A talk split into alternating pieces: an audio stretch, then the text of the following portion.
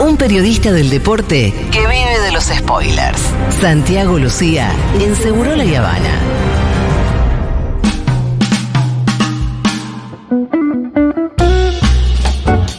¿Es eh, la persona más grandiosa de nuestro país? ¿Acaso nació un 25 de mayo? ¿El mismo día que la patria misma? ¿Acaso es Rolinga? ¿Acaso es. ¿Qué es eso que se Argento escucha? hasta la médula? ¿Qué es eso? ¿El sol de mayo? Ah, no. Es Santi Lucía. es Santi Lucía. Ay, qué lindo. Qué dupla impresionante, ¿cómo andan turritos? Qué lindo tenerlos ahí, eh, hermoso. Buen año para cada uno de ustedes. Hola, Por perro. supuesto, Rolo. ¿Es, ¿Es la décima temporada esta de, de Segurola o es la undécima? No, no, la que 2024? comienza es la undécima, pero Segurola cumple 10 años el próximo viernes 2 de febrero. Prepárense porque algo vamos a hacer. Qué, hermoso, qué impresionante. ¿Cuánto tiempo, no? Este, viéndolo en retrospectiva, cuando ves por el retrovisor, cuántas cosas han pasado y seguimos acá. Lo cual para mí es un placer y por supuesto que, que un orgullo. Rolito. Qué lindo, Santi. ¿Qué tenemos para el día de la fecha? Bueno, eh, hay mucho, este, obviamente que cuando empieza un año hay, hay mucho en cuanto a la proyección, también el calendario y, y ya refiriendo al, fútbol de primera división masculino, a cómo queda configurado hace que, los primeros días del año para muchos equipos no sean por ahí eh, justamente los primeros, porque muchos vienen ya con trabajo de pretemporada de los últimos días de, diciembre, pero entre tanto tema que hay mm, eh, en Rolo, Mati, a mí hay uno que, que particularmente me interesa y creo que para el deporte argentino, para el fútbol particularmente, durante enero será lo más trascendente que, nos pase, que es el torneo preolímpico que se va a jugar en, en Venezuela. ¿Por qué? Porque ahí se, jugará la posibilidad de que Argentina pueda estar o no en París 2024 y sin dudas que ese será el acontecimiento más saliente que tendrá el deporte y para la Argentina que esté el fútbol o no no es un detalle, mucho menos en este contexto de Argentina campeón del mundo en mayores. Por eso lo que se juega en, el verano, insisto, en un torneo que empieza el 20 de enero en Venezuela, es algo evidentemente muy trascendente y que también tiene algunas aristas que, que por lo menos lo, lo convierten en muy interesante desde la conformación del plantel y ya desde el conductor por todas las discusiones que hubo alrededor de Javier Mascherano en su rol como entrenador, porque los resultados no le han sido favorables en experiencias anteriores, en el sub-20 Sub-20 de local, fundamentalmente. ¿no? Que era, ahí están puestas todas las expectativas. Claro, y, y sin embargo se lo, se lo ratificó para una categoría que, que la verdad que, de- que el juvenil tiene poco, y ahora cuando repasemos algunos nombres eh, de una lista que tiene que cerrar el viernes, Javier Mascherano, pero que ya se viene entrenando sostenidamente en el predio que la AFA posee en Ezeiza y que hoy volvió a sacar una lista este, en relación a quienes tienen que participar de los entrenamientos. Bueno, eh, obviamente nos, nos damos cuenta que tiene que ver con, con una selección formada, conformada y, y configurada por futbolistas que en algunos casos eh, son estrellas y te diría que mundiales. Eh, Argentina va a jugar este, con la camiseta 10 y la cinta de capitán con un campeón del mundo. Eh, yo no recuerdo que en un torneo preolímpico se haya dado una situación como la que se va a dar. Es cierto, alguno me dirá, bueno, no es el de mayor carter, pero es campeón del mundo Tiago Almada. Ah, y está entre los convocados y seguramente que vaya a representar a la selección con la intención de meterla en, en un juego olímpico. Digo, en la lista que viene presentando Mascherano, Rolo, está Federico Redondo. Hoy, si cualquiera que pone en Google Federico Redondo, No, lo le aparece. Real Madrid, Manchester United, eh, lo están buscando los equipos más poderosos del mundo al 5 de argentinos, también River, pero digo, de- de- de- desde los equipos de la élite europea también ya hay, eh, están eh, intentando conocer cuáles son las condiciones que, que pide Argentino Junior por, por Fernando Redondo. Venimos Federico. hablando durante todo... ¿Cómo, Rolly? Dijiste Fernando Federico Redondo, el hijo de Fernando. Ah, Federico, Federico, sí, bueno, sale, me, me sale Sí, solo, aparece, perdón. eh, eso es una cuestión generacional Total. que nos va a traicionar, eh, que nos va a traicionar durante toda la carrera de, del bueno de Federico. Eh, todo el 2023 hablando en términos individuales de Valentín Barco. Y está bien, porque el pibe se lo ganó con, rendimiento. Eh, de hecho, eh, la renovación en Boca, la posibilidad de que se vaya a jugar al City siendo dirigido por Guardiola. Y cuando uno repasa la lista de Mascherano, eh, no solamente está mm, el, Colorado Valentín Barco, sino también está Cristian Medina, X Fernández y, y Nico Valentini. Digo, todos jugadores que llegaron a la final de la última Copa Libertadores de América. Está Pepo de la Vega de Lanús, que hace tiempo se viene hablando como una de las grandes apariciones del fútbol argentino. Está Pablo Solari de River, eh, Nardoni y Baltasar Rodríguez de Racing. Digo, hay muchísimo material, hay jugadores que están eh, consagrados y que seguramente van a ir a, un torneo donde mm, el nivel de dificultad es alto. ¿Y esto por qué lo digo? Porque tanto en los sudamericanos, de hecho también en las eliminatorias sudamericanas, se juega con un molde que para los equipos grandes de la región suele ser bastante cómodo. Con esto quiero decir, eh, a los mundiales teníamos cuatro plazas y media. Claro. entonces un Argentina, Brasil, Uruguay como que solían tener un tránsito eh, sin demasiadas dificultades eh, por lo competitivo. A los Juegos Olímpicos van dos. Claro, son menores las plazas, en la dinámica del torneo distinta y hemos quedado afuera de más de un Juego Olímpico también. Sí, con grandes equipos, con grandes equipos. Por eso, más allá de que los nombres sean tentadores, hasta que, no veamos lo que pasa a partir del 20 de enero en Venezuela, eh, bueno, la historia evidentemente eh, dejará ese interrogante, pero sería muy importante. Te diría que es algo, mm, Rolo Mati, que tracciona no solo al fútbol argentino, sino fundamentalmente a todas las competiciones, porque como bandera, siendo campeón del mundo en los Juegos Olímpicos, sería algo muy importante para el deporte argentino. Después ya la historia de la selección mayor va por otro lado, porque no, no tiene actividad hasta el 18 de marzo, así que ahí todavía hay un recorrido, digo, el foco del 2024 de, de Argentina, del seleccionado campeón del mundo, estará puesto en, en la Copa América, que, en el grupo con Chile, Perú, y será Trinidad y Tobago o Canadá, pero que, que tampoco aparece con dificultades, pero ese es, es, otro capítulo. Después lo otro también saliente de, la semana, te diría, más allá de que hoy fue el, primer episodio que se dio con, un acontecimiento deportivo que será del seguimiento de, las grandes cadenas internacionales del mundo y esta semana sin dudas que intuyo que será lo más destacado, que es la vuelta de Nadal. Claro. Después de casi un año, ¿no?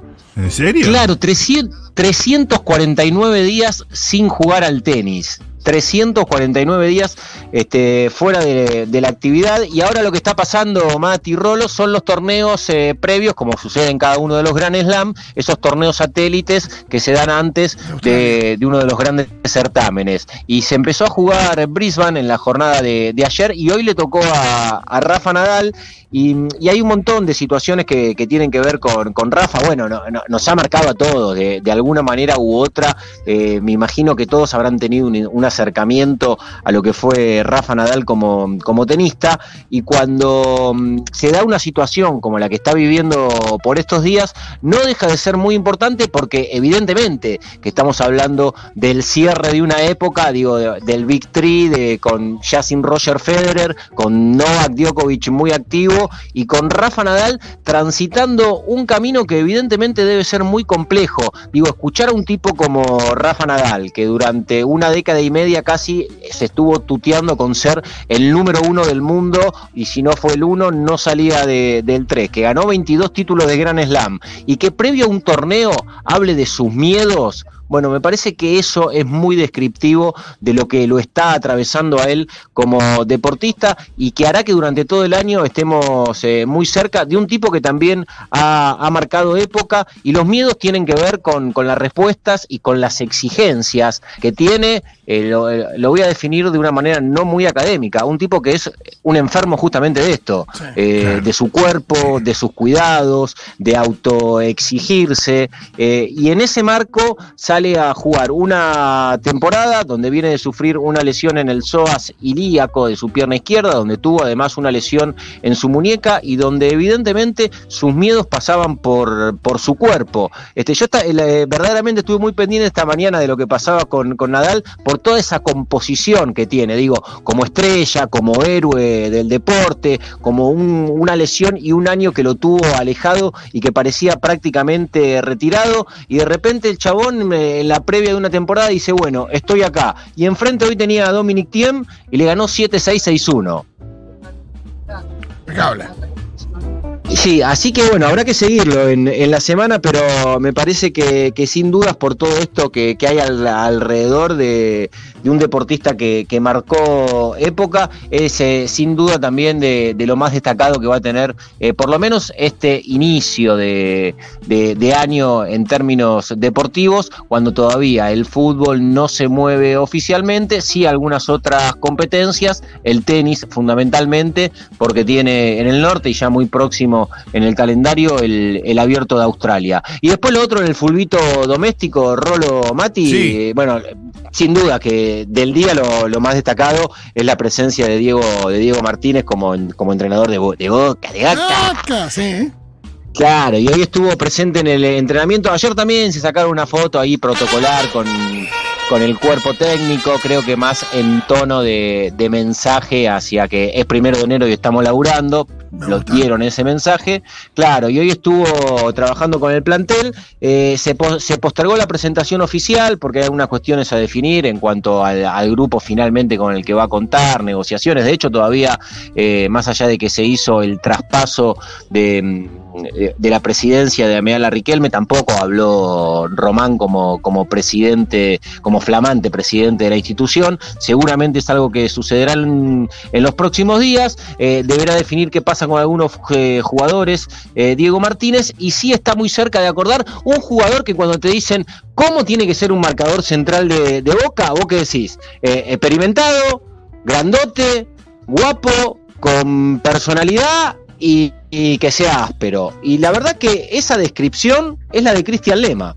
Que jugó la temporada pasada en, en Lanús, que no fue bueno el, el desenlace por, por eh, un, un, cierre de contrato donde no hubo acuerdo con la dirigencia del Granate y que tiene todo acordado para jugar en Boca. Digo, esos marcadores centrales que el hincha de Boca, que, le generan una, una empatía fácil y rápida. Sí, yo necesito que siempre que uno, si uno es eh, muy experimentado, hay, que ver la edad y demás, el, de al lado sea rápido, ¿eh? porque a veces si tenés dos experimentados, eh, se complica también porque falta velocidad, ¿no? Mm. Sí, bueno, no es una de las características que lo distinguen. no, por eso, porque ahí hay que ver. Habrá que ver si le toca con, con, Rojo o si le toca con Valentini, que eh, es, otro tipo de condición física, pero es muy probable que, se acuerde en lo próximo la llegada mm, de, de, este jugador, que sería el primero que tiene Diego Martínez, en un mercado de pases que no hay demasiado. Me parece que, que lo más grande que se dio desde que terminó la temporada, que fue hace siete días nada más, hasta hoy, es lo de que marca también, ¿no? casi que, signo de época, que es la venta de, Claudio Echeverry al Manchester City y cómo desde una institución argentina, de las más poderosas que es River, eh, tampoco se, se, puede frenar ese dominio del mercado que el fútbol lo viene viviendo, te diría que por lo menos de que nosotros somos contemporáneos al fútbol, pero que de una manera más cruenta en los últimos años, y lo digo porque River tuvo la intención de, de extender la cláusula de, de rescisión, de, de, llevarla a un monto superior, la tenía en principio en 25 millones de dólares, intentaron llevarla a 50 en una renegociación que, que no pudieron porque de hecho el monto estaba fijado y por esa suma, aproximadamente 25 millones de dólares, el Manchester City ya se hizo de, la ficha de los derechos federativos de este pibe que, y, es muy loco pensando así, pero el fútbol argentino sigue siendo evidentemente exportador y en el caso de, los talentos en bruto, un fútbol de, de tránsito demasiado rápido y en algunos casos vertiginoso, pero como titular el Diablito Echeverry jugó un partido en River. Claro, que fue el otro día la final con Rosario Central. No, que es, muy fuerte eh, que el hincha de River eh, lo vea debutar eh, oficialmente, digo, en un torneo, sabiendo cuál es el vencimiento, digo, la fecha límite hasta la que lo va a poder disfrutar. Eso es como muy triste también, ¿no? Sí, porque lo que hacen desde, desde ahora los dueños de su franquicia, que es el Manchester City, es darle a River la posibilidad de tenerlo un año a préstamo, digo, con un beneficio mutuo, porque evidentemente un chico que jugó solamente un partido en primera todavía no, no, no, no terminó su proceso de formación como futbolista. Eh, pensando en, una estructura como la del City, digo, y, en la máxima competencia, eh, sin duda, que hoy tiene el fútbol mundial, que es la Premier. Entonces, eh, eh, este año en River sí le daría mm, ese rodaje que también necesita para, para terminar su formación como, jugador al Diablo Echeverry. Pero bueno, habla de esto, ¿no? De, de, una, de, una pérdida de, talentos cada vez más próxima. Digo, siento también que venimos en loop hace una década, ¿no? Cuando hay un pibe que, rompe rápidamente las estructuras, esto es lo que suele pasar, pero bueno, en este caso River intentó tener, em, por lo menos para, para su proteccionismo económico, algún tipo de, negociación o, darle una vuelta a un pase y no se la pudo dar. Lo que le va a quedar no es poco, intuían en River que el beneficio económico podía ser mucho mayor de lo que va a ser. Totalmente. Santi, eh, antes de que te vayas, una consulta respecto del nivel de falopa, el nivel de humo de algo que empecé a escuchar en algunos medios. Y eh, vos me dirás del 1 al 10 eh, qué nivel de humo maneja esta especulación. Y tiene que ver con. todos sabemos que en los Juegos Olímpicos siempre hay un cupo de jugadores mayores a 23 años. No sé actualmente de cuánto es ese cupo. Pero hace un rato veía, creo que eran C5N, decían, bueno, ¿qué torneos tiene Messi este año? Y empezaban a especular con la idea de que Messi pudiera vestir la eh, camiseta de la selección en los Juegos Olímpicos de París, aunque ya es campeón olímpico Messi y esto viene inmediatamente después de la Copa América, así que sería mucho, pero ¿qué te imaginas ahí? ¿Es muy falopa? No, pero también teniendo en cuenta quién es el entrenador, ¿no? Porque la especulación viene, viene en ese sentido y en que no sería el único, porque en ese también, digo, llevaría a que Ángel Di María tenga la posibilidad también de jugar en, ese torneo. Siguen siendo tres los mayores de 23, los que están eh, habilitados para jugar en los Juegos eh, Olímpicos. A veces ni se usa ese cupo.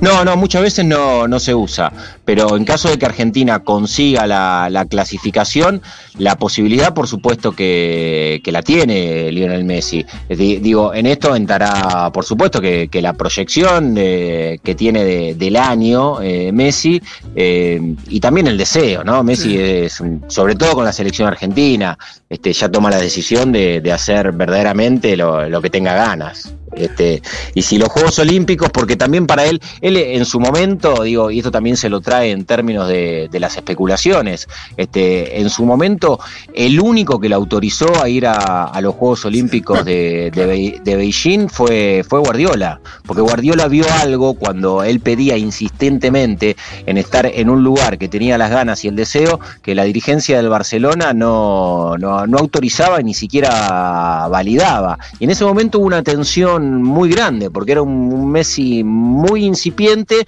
pero muy determinante para el equipo y con una carga de, partidos impresionantes y sin la obligación legal de cederlo para ese tipo de competencia. Y ahí verdaderamente, eh, y, una vez más, el único que, que la vio fue, fue Guardiola, que dijo, déjenle hacer a este chico lo que tiene ganas de hacer porque lo necesitamos que esté feliz. No, volvió y no paró de batir récords eh, los años siguientes, 2009, 2010, 2011, Absolutamente, absolutamente. quizás los años más. No, lo necesitaban tan joven y en tensión con, el Barcelona. Este, y eso sí lo entendió Guardiola, no el resto de la, de la directiva del Barça en aquel momento. Bueno, la conclusión es que fue que Argentina eh, tuvo un equipo brillante, fantástico también en esos Juegos Olímpicos, que los pudo disfrutar muchísimo Lionel Messi, pero también digo, eh, es como caer en un lugar común, ¿no? Eh, este, este el mundo, el mundo de los Juegos Olímpicos y todo lo que se arma alrededor. Sí, el espíritu amateur, el tema que sean claro, bueno, que sean jóvenes no deja de ser una, una competición hoy eh, ultra, ultra profesional, pero es cierto que el fútbol la ve desde un costado distinto también. Y, bueno, habrá que ver también cómo quedaron los vínculos, porque se hablaba mucho de esta posibilidad, Rolo, cuando él todavía estaba en el Paris Saint Germain, y la salida de ahí fue eh, en todos los términos, digo, eh, en términos individuales para Messi, el propio futbolista lo dijo, que, que, no, que no fueron los ideales, eh, y, y, eso quedó claro y expuesto. Así que a, habrá que ver también qué significa. Yo intuyo que en un escenario donde hubiese seguido el Paris Saint Germain, claro. seguramente que las posibilidades eh, hubiesen sido distintas, porque también ahí se habría una cantidad de posibilidades de, negocios este, que, iban a llevar casi a, la imposibilidad de, negarse. Bueno, ahora pasa por otro lado, la pulsión está en que al equipo lo dirige un, amigo suyo que tiene un calendario muy cargado y que no deja de ser una competencia en la que si llega a participar Messi, también de alguna manera, este, si bien ya lo viene haciendo con la selección mayor, pero es como eh, ir dejando el legado con, con, los que ya están pisando la selección mayor, que son los, los chicos del sub-23. Sería gratísimo, sí. para, obviamente, para todos poder verlo ahí. De nuevo, no le podemos pedir nada más. Como vos tampoco, Santi, que estuviste estos minutos con nosotros, muchísimas gracias y hasta la semana que viene. Dale, nos vemos la semana que viene. Rolito, le mando un abrazo grande, un abrazo a Dieguito, por supuesto, a Maturrosu y a claro, toda la banda. Un abrazo, oh. Santi Pedro. Chau, chau, chau, muchas gracias. lindo, chau.